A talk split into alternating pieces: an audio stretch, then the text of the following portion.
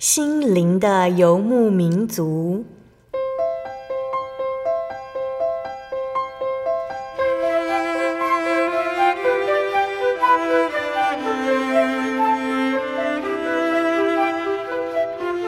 在这个谁都不管谁的后现代社会里，每个人的心灵都是游牧民族。成长的过程就是寻找的过程。每一颗漂泊的心灵，其实都在寻找生命的绿洲。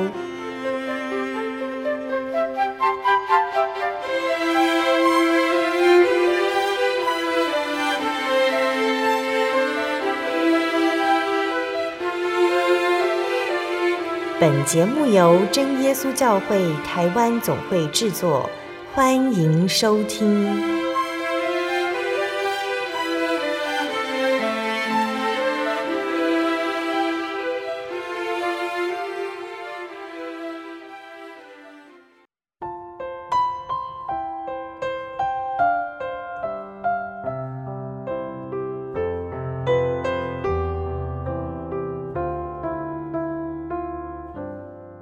Hello，所在空中的听众朋友们，大家平安，欢迎收听今天的心灵的游牧民族，我是贝贝，很高兴今天能够在空中和大家见面哦。大家这个星期过得愉快吗？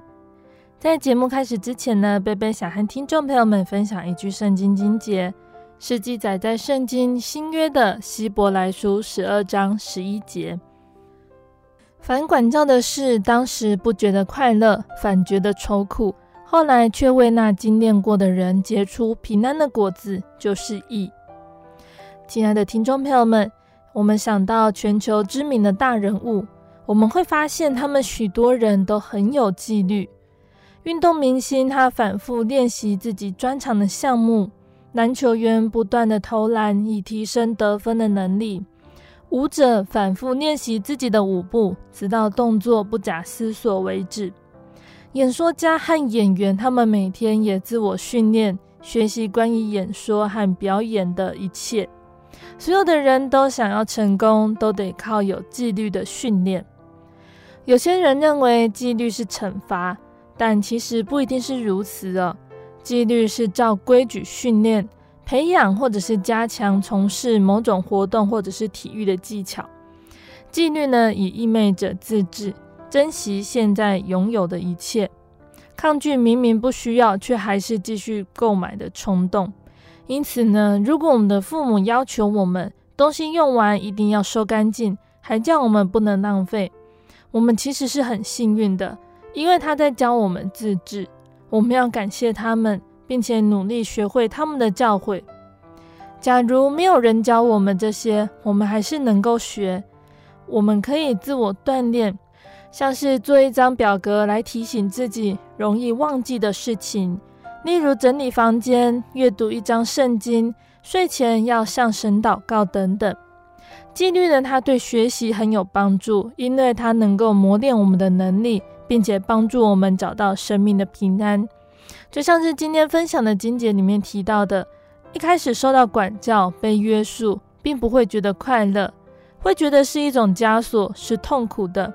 但是神的本意原是好的，目的是要让我们成长，改掉不好的行为，让我们能够有基督徒新生的样式。所以，让我们一起向神祷告，求神带领我们在患难中学习依靠他，学习成长，看到神为我们预备的美好。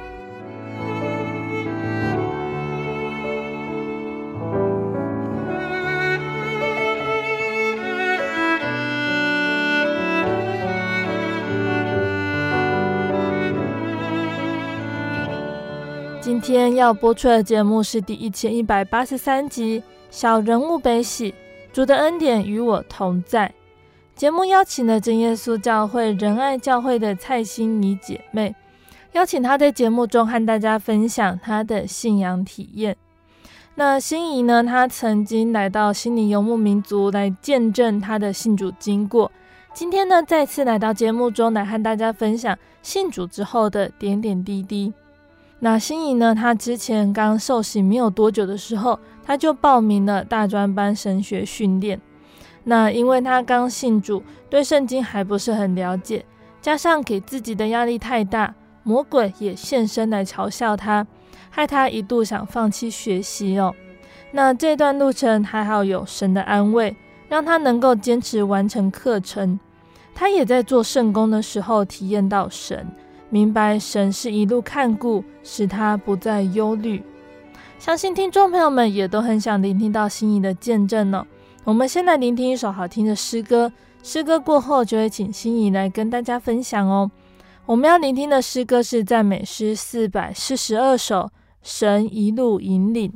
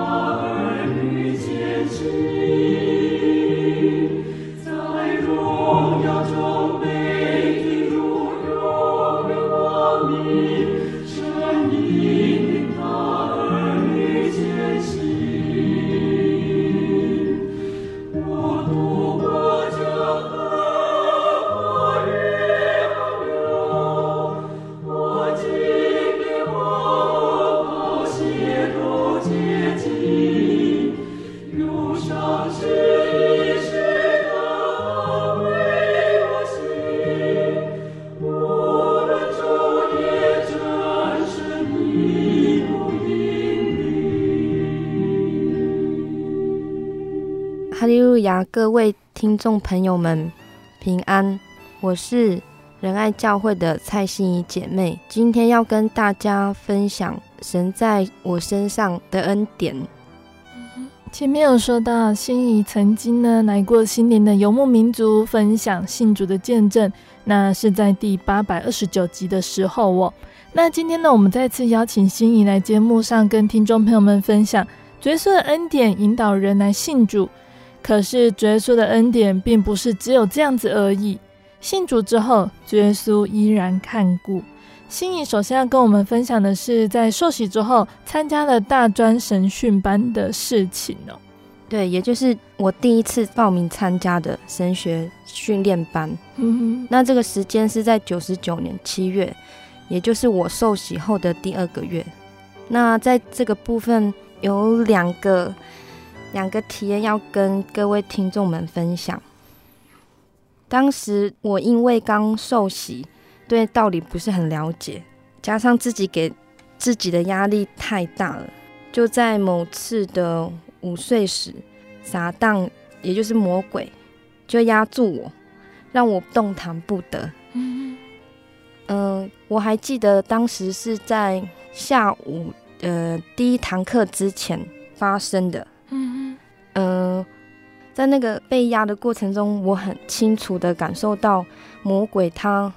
压着我，甚至我也是第一次听到魔鬼原来会有声音。嗯嗯，因为呃，之前我在这边录的时候是也是临战的一个见证。嗯，但当时的体会是，我是没有听到声音的，顶多是画面画面比较多，跟一些呃身体上的感受。可是这次非常的不一样，因为他让我听到了声音。嗯。就像看电影一样，如果你你看一个恐怖片好了，它如果只有画面没有声音的话，你会觉得其实它不恐怖。可是这次这个撒旦是直接跟你讲话，嗯，直接嘲笑你，而且那个声音不是一般人的大笑的声音，是一种很难形容的鄙视的声音，让小妹更想逃离，而且更是害怕。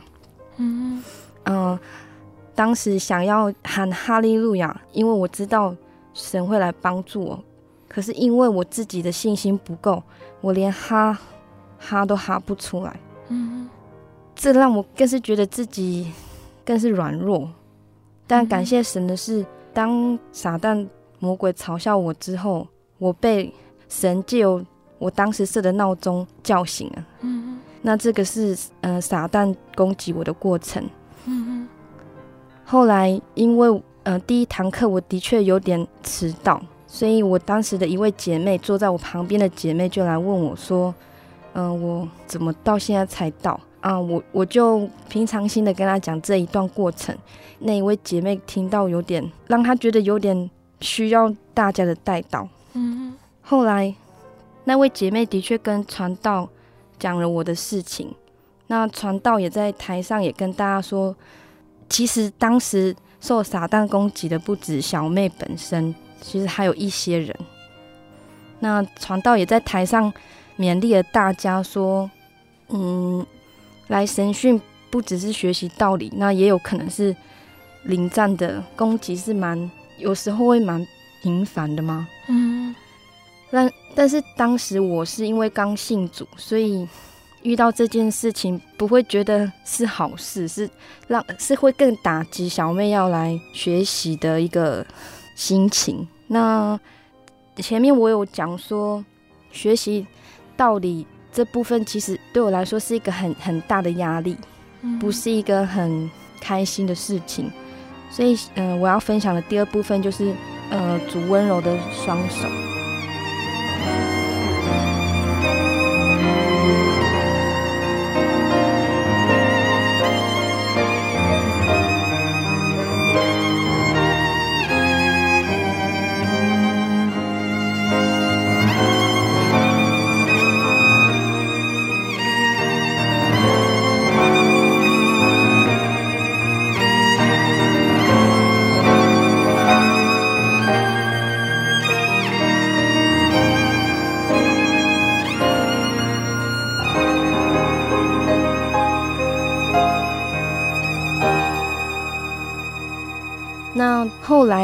专班神训有三个礼拜，第一个礼拜的假日我们会放假，嗯、那小妹就在礼拜五的晚祷，就跟神祷告说：“呃，小妹已经没办法承受这样的压力，那甚至临战也被呃魔鬼嘲笑后，让小妹学习的心更加的小。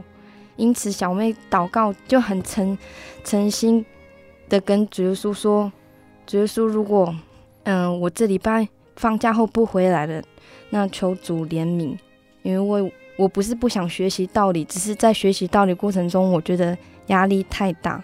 嗯，但是很感谢神的是，就在那个时候，我很清楚的可以感受到神用他温柔的双手抚摸着我的头，虽然没有声音，可是我可以很清楚的感觉到，那个是非常温柔、很难形容的温暖。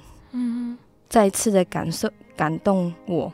嗯。虽然没有跟我讲讲，没有声音，可是我可以感受到神就在跟我说：“没关系，如果你真的没办法的话，那就回去，没关系，不用给自己太大压力。”一感受到这个感觉，我马上跟神悔改说：“只是说，对不起，我这次放假后我会再回来。”就因为主耶稣的这一双温暖的手，嗯，这个是第一个我要跟。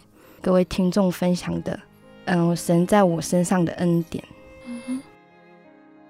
那心怡在民国九十九年的时候，第一次参加大专神学训练班。那大专神学训练班一期是三年暑假的课程，可是第二年呢，心怡就跑到绿岛去帮忙客服。那同样的，他也感受到神的恩典。好，那。嗯，我要开始讲我第第二个的体验，而就是绿岛体验。时间就是一百年的七月，也是我第一次去绿岛聚会所，嗯、然后带客服。那在去之前，其实我要提一下，嗯，我说我在九十九年七月第一次参加大专班神学训练班，那也是在这一次受到很大的挫折，因此第二年。我选择不参加，呃，去社呃去大专班的神训班，其实是有原因的。那神也有他美好的安排。虽然我没有去大专班神学训练班，但神让我去绿岛，体验了非常不一样的经验。嗯，那这个这个部分我要分享的是，当时。嗯，小妹在带完高中班学生灵恩会后，神就借着一位学姐的介绍，让我可以到绿岛聚会所带小朋友客服。嗯，当然还没去之前，小妹非常的兴奋，因为要住在那那边，每天可以看到很美丽的风景，让我非常的期待。但这种心情在小妹住的第二天就消失了。因为虽然还没去之前，都会有一些憧憬，看到想到可以每天看到美丽的风景，就很开心。可是当你到了那个地方，每天都看到一样的东西，看到一样的路，吃一样的东西，很快的，这个心情就消失了。嗯哼。风景当然还是美丽，可是心里却很孤独，因为当时我是只身前往的。嗯，那这种孤寂感就一直伴随着小妹。神训是一个礼拜结束，可我在绿岛待了将近一个月，快两个月，所以那种感觉只有去过才知道。嗯。那呃，绿岛聚会所当时是由台东教会所负负责关怀的。嗯，那他们两个月一诶、欸、一个月两次会到绿岛聚会所，呃呃领会领一个上午。那当时的信徒就是有一位鹿野的一个姐妹带着两位刚受洗的小孩，那也是我当时带的小朋友。嗯哼。那接下来的信，剩下的信徒就是当时绿岛的养老院的一些长辈。嗯，因此这样看来，跟我同年里的呃弟兄姐妹就根本就是没有。嗯，所以小妹住在那边真的是非常的孤独。这个时候，呃，参加大专班的一个姐妹就打电话来关心我，但那一通电话其实让小妹非常的，是非常的感动，可是也很后悔，呃，我为何没有去参加审讯？嗯，为何我一个人会在绿岛呢？但后来，呃，经过了这次，呃，等一下我会分享的。呃，体验之后，我相信这都有神美好的安排。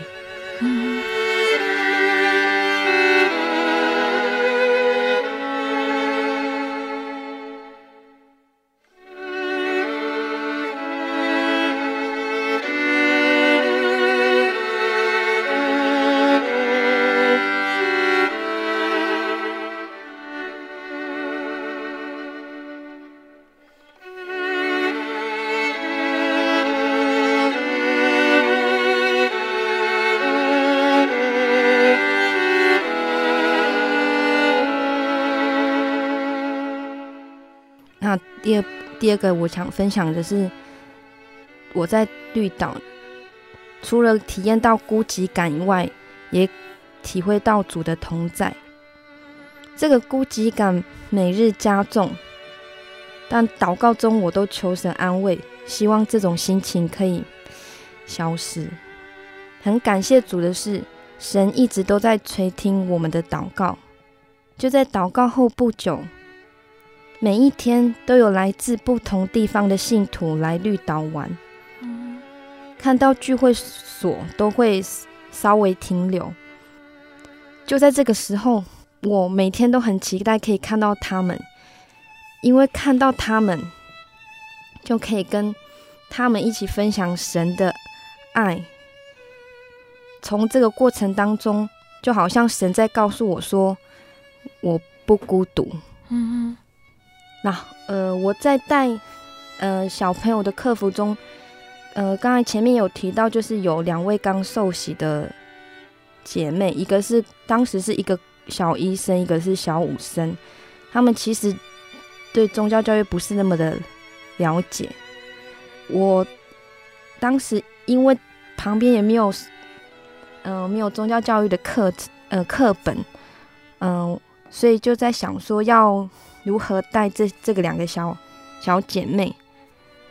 因此，我每天都会带着她们祷告。呃，睡觉前会带着她们祷告，在祷告之前，我会带她们读新约，每一章一节这样子。嗯，呃，每一章这样读。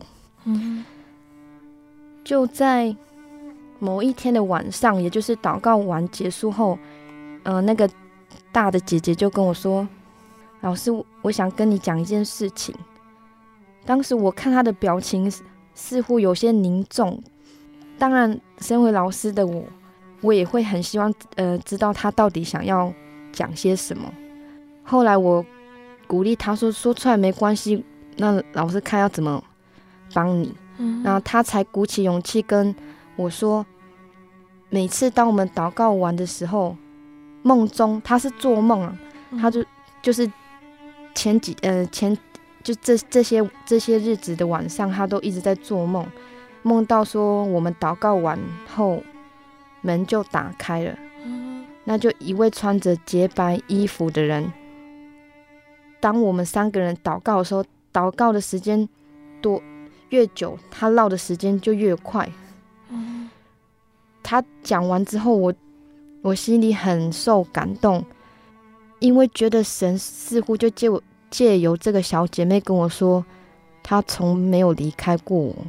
嗯，也让我想到才两天前我们读到的马太福音第十八章，那边就讲到说，因为无论在哪里有两三个人奉我的名聚会，那里就有我在他们中间。当时我带。呃，两位小朋友在读的时候，并不会那么呃明白这个这一节的这一节要所表达的意思。可是经过这一次的，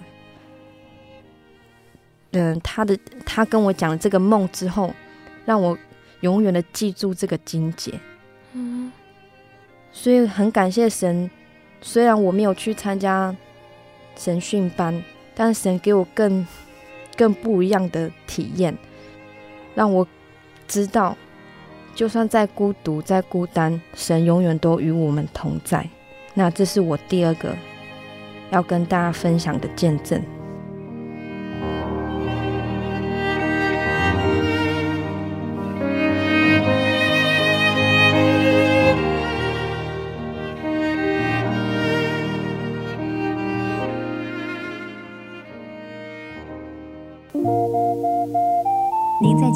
曾经看过这样的招牌？真耶稣教会吗？也许您很想，但是却不好意思进来看看。其实我们真的非常欢迎您。下次当您再路过真耶稣教会时，欢迎您进来与我们同享神的恩典。真耶稣教会，台中邮政六十六至二十一信箱，欢迎来信，愿您平安。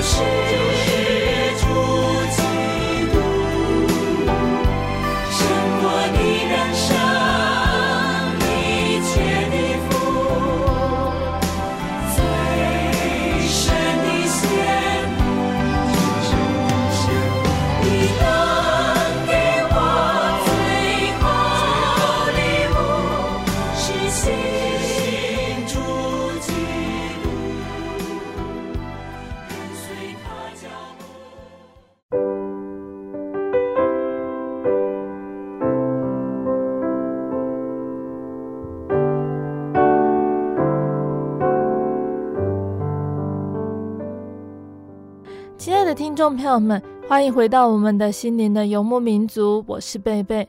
今天播出的节目是第一千一百八十三集《小人物悲喜》，主的恩典与我同在。我们邀请了真耶稣教会仁爱教会的蔡心怡姐妹来和听众朋友们分享她的信仰体验。节目的上半段，心怡分享到了她刚信主时努力追求道理的情况。节目的下半段，心怡要继续来跟我们分享，耶稣在这条信仰的路上，还带给他什么样的恩典呢？欢迎听众朋友们继续收听节目哦。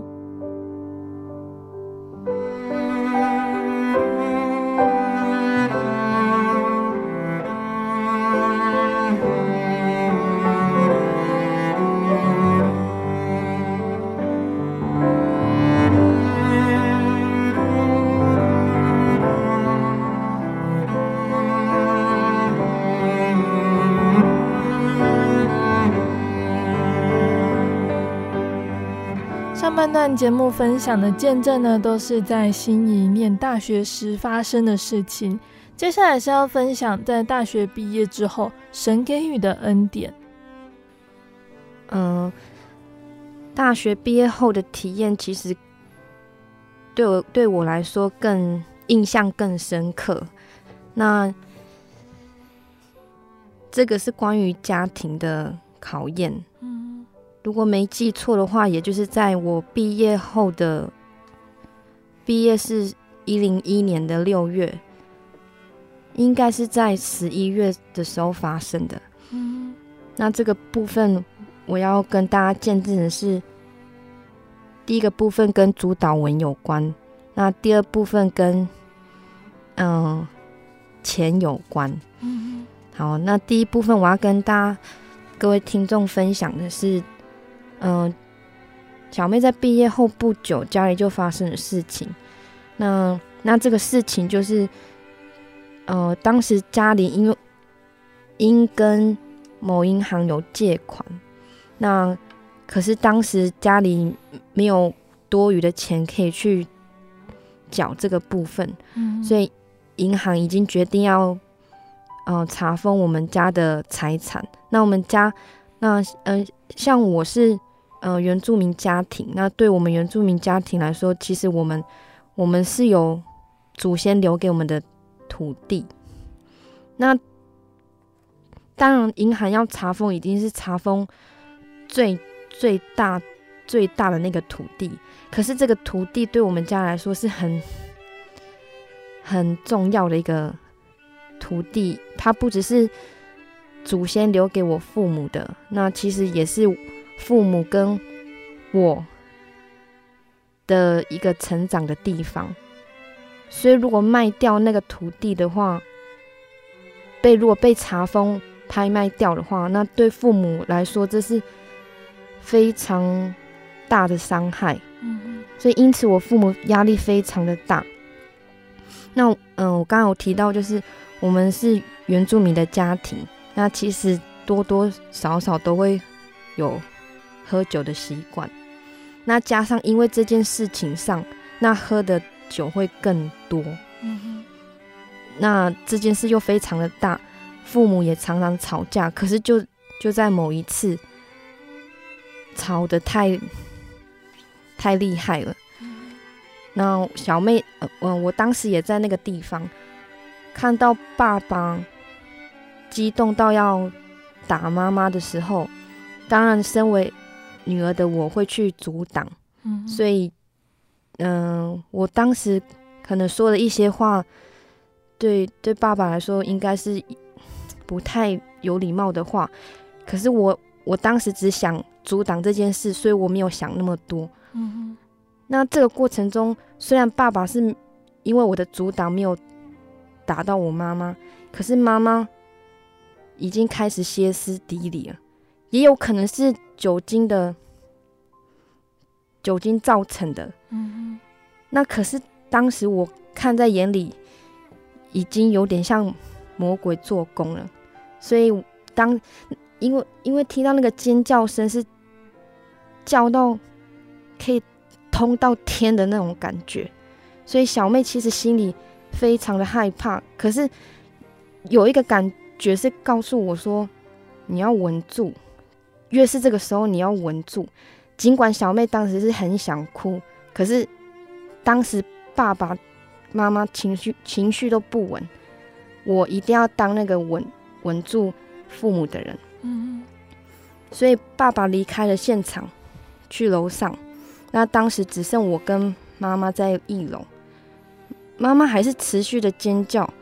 那我持续的默祷，跟神说：“求主帮助，我不知该如何是好。”这时很感谢神，神让我在不知道该怎么办的时候想起主祷文来。嗯哼。为什么会想到主祷文呢？因为小妹在毕业之后，因为我们家算是我一个人信主，妈妈。爸爸是信徒，可是他算他是软弱的信徒，也没有去教会。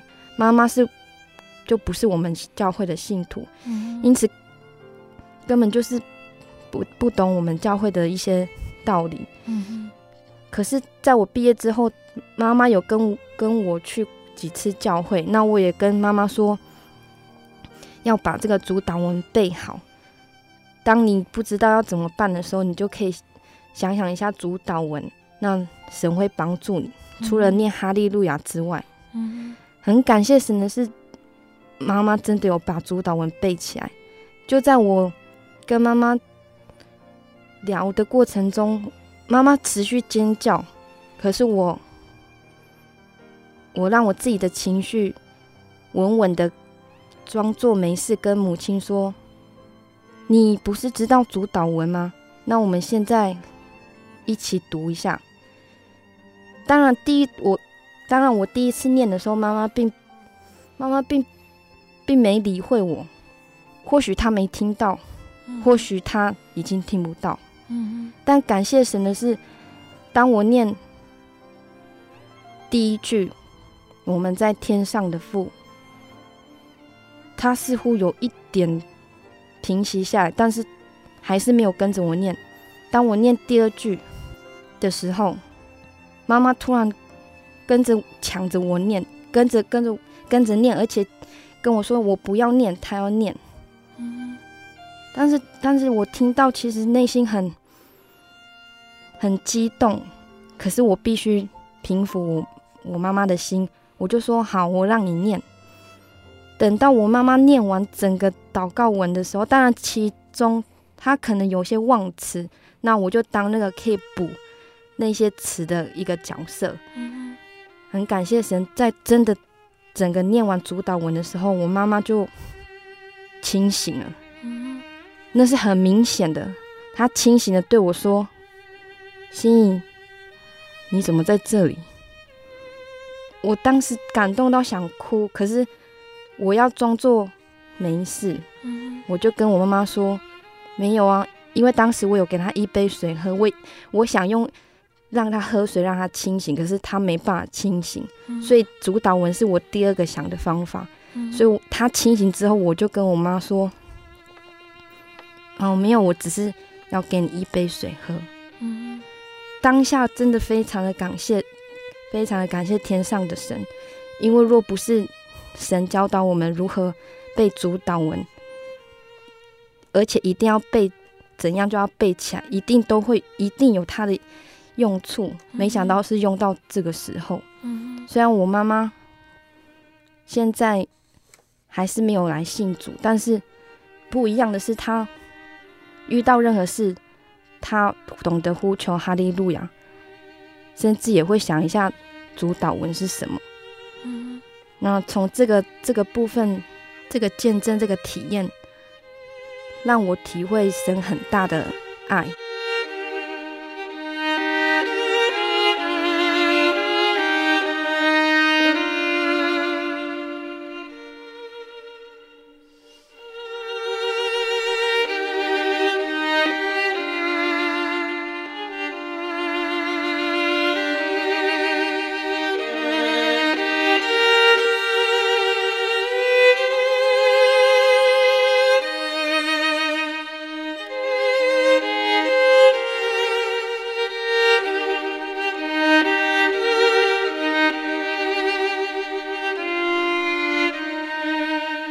个当然这件事没有完全的结束，因为主要的原因是因为钱的原因。那这个第二个部分就是要讲两倍的钱。那两倍的钱是什么呢？因为感谢神是父母的情绪已经平复下来了，可是钱的问题并没有解决掉。因此第二天我看到了爸爸，其实很亏欠。因为我为了阻挡我爸爸打我妈妈，所以我对我爸说了很很没礼貌的话。那我也一直跟神悔改，因为我也不知道怎么怎么可以阻挡，我只能用这样的方式。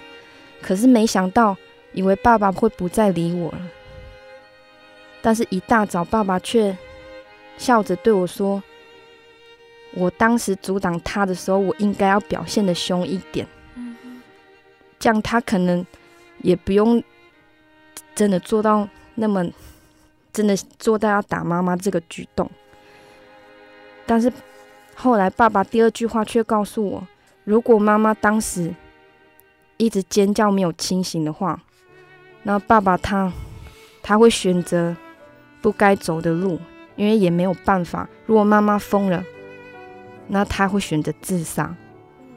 那其实小妹听到这些话，心里更是难过。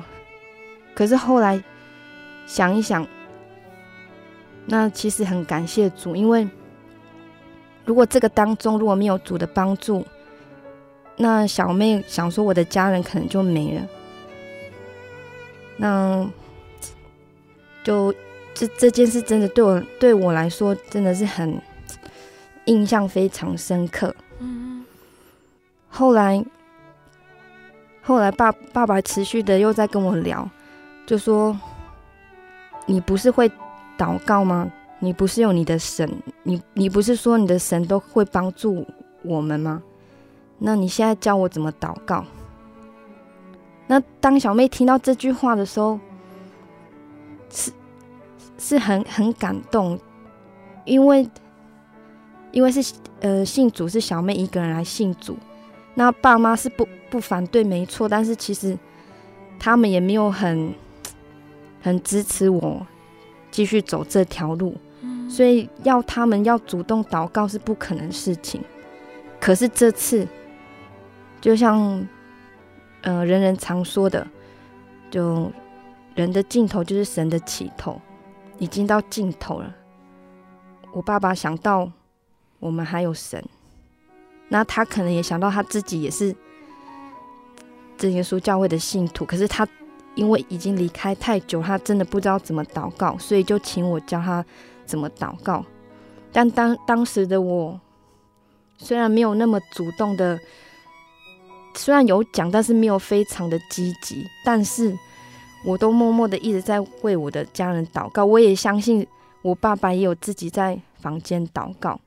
那我很清楚的记得，真的不用到三天，就有一个很好的消息，因为我们原住民有很多土地，那有一些地是我们根本不需要用到的，可是就很刚好，有人愿意愿意出两我们需要的钱的两倍来买那一块地，这是我爸我们从来没有想过的。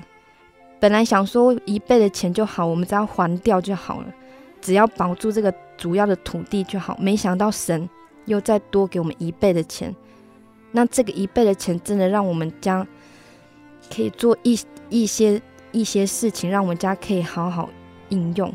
从这个过程中，让我跟家人的心更团结。虽然经历的过程中非常的难受，一度真的。一度快撑不住了，但圣经神也跟我们说过一句话：神给每个人重担是我们可以承受的，而且借由这次的考验，让我跟一家人能一同体验神。我想这也是非常不容易的事情，不是每个人都有这样的机会。那真的很感谢神的保守看顾。那就如同诗篇三十四篇七节所说。耶和华在敬畏他的人四围安营，搭救他们。那以上就是我要跟大家分享的见证。嗯嗯。那最后，感谢主，小妹信主九年了，一路上都有神美好的带领。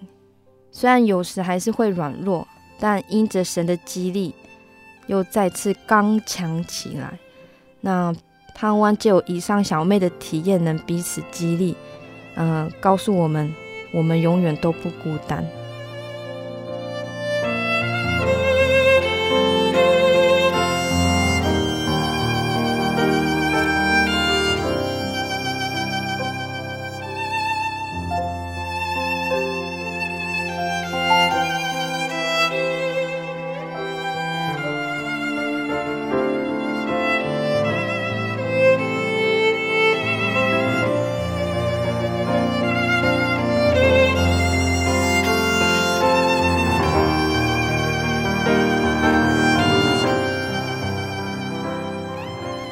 的听众朋友们，心仪的见证就分享到这里喽。期盼今天的见证让大家明白主耶稣的慈爱，有机会一定要来认识主耶稣。那今天见证说到了心仪信主之后的情形，我们在生活中难免会有许多的操练，许多的挫折，并不是受洗之后就一帆风顺的，所以才需要我们用坚定的信心来面对所有的考验。每个人的信仰历程都不一样，那不管是从小就被爸爸妈妈抱去报名受洗，进而从小就在教会里长大的人，或者是长大之后才接触到真耶稣教会才受洗，其实大家都会遇到信仰认同的这个阶段。信仰刚建立的时候，虽然看到的恩典是最真实的，但其实脚步是最不稳定的。尤其看到四周环境的人或者是事不如我们的预期，此时信心就会开始动摇，因为我们会认为信主之后就应该要有怎么样的模式才对。尤其看到了一向作恶的人很平顺，难免就会心生不满。看到的不照道理行的人，每天却过着富裕、享受、安康的生活，而我们却比别人穷困、受苦。也会感觉到不平衡，甚至对神的作为产生怀疑，渐渐失去起初的信心，失去了对主感恩的心，也忘记了信主的初衷。那这是把信仰建立在今生的好处和属世的利益上，也就是将信仰建立在比较上。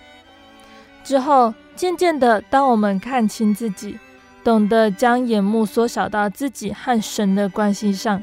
信仰之路就会更往前一步了，那是另一种的看见，因为我们属灵的眼睛已经明亮，得到人生的智慧，懂得面对人生的死亡。一个智慧的人，他懂得去思考人生的结局，会去思考短暂的人生，我为什么要去计较？应该要专心把眼光放在耶稣身上才是。那也会看见。其实我们所不平的，神都知道。当我们明白神的旨意后，我们也会发觉，为什么自己过去就是这么无知肤浅。这条路上有神常常牵着，有话语引导，我们的信心就会更上一层。明白除了神以外，在地上没有所爱慕的，更加专一的爱神。信仰呢，要能达到这样子的高峰呢，必须经历过许多的操练，并且真实的了解到所经历的都是神的美意，都是出于神的计划和安排，并不是偶然。就像保罗他说的：“只是我先前以为与我有益的，我现在因基督都当作有损的。不但如此，我也将万事当作有损的，因我以认识我主基督耶稣为至宝。”我为他已经丢弃了万事，看作粪土，为要得着耶稣。那也切愿呢，我们也能够如此，在信仰的道路上，一步一步不断的提升，不断的追求学习，达到信仰的高峰，达到与神同行那种甜美的境界，将神摆在首位，向着标杆直跑，将来在那荣耀国度里，永远与主同在。永远在添加享福气。那最后呢，贝贝要来跟听众朋友们分享一首好听的诗歌。这首诗歌是赞美诗的四百五十二首，我愿常见你。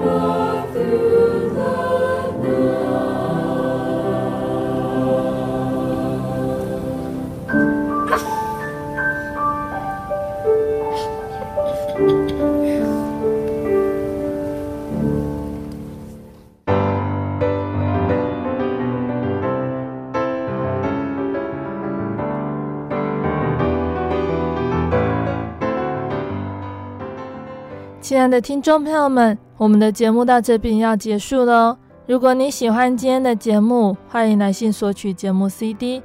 如果你想要更了解真耶稣教会和圣经道理，欢迎来信索取圣经函授课程。来信都请寄到台中邮政六十六至二十一号信箱，台中邮政六十六至二十一号信箱，或是传真零四二二四三六九六八。零四二二四三六九六八。谢谢你收听今天的节目，我是贝贝，我们下个星期再见哦。我的心是一只鸟，飞行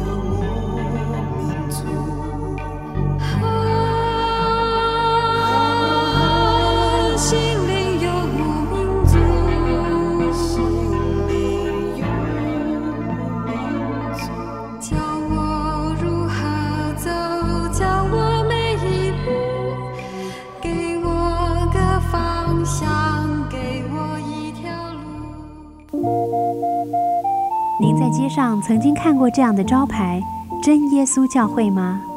也许您很想，但是却不好意思进来看看。其实我们真的非常欢迎您。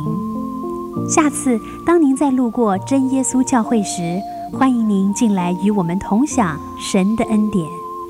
真耶稣教会，台中邮政六十六至二十一信箱，欢迎来信，愿您平安。